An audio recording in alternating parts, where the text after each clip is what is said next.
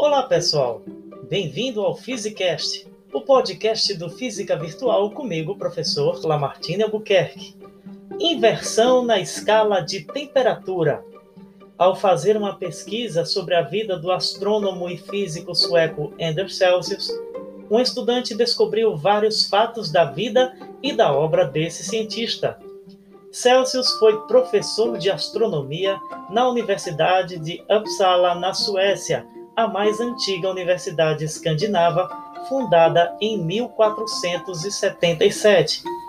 Sua escala se tornou a mais difundida, talvez por considerar dois pontos fixos: o ponto de congelamento e o de ebulição da água, e dividir esse intervalo em 100 unidades.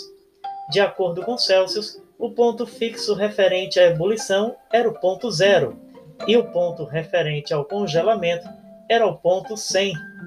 Ao descobrir isso, o estudante percebeu que a escala Celsius atual considera inversamente os valores desses dois pontos, ou seja, zero para o ponto de fusão do gelo e 100 para o ponto de ebulição da água.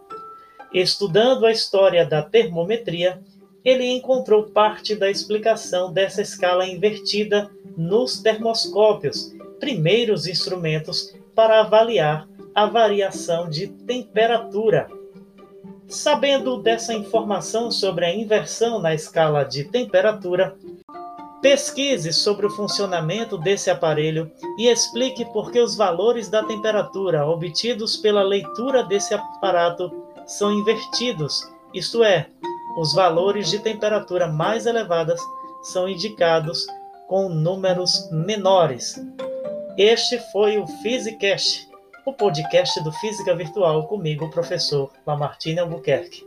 Não esqueça de resolver a pesquisa através do exercício aplicado nas aulas remotas. Até a próxima!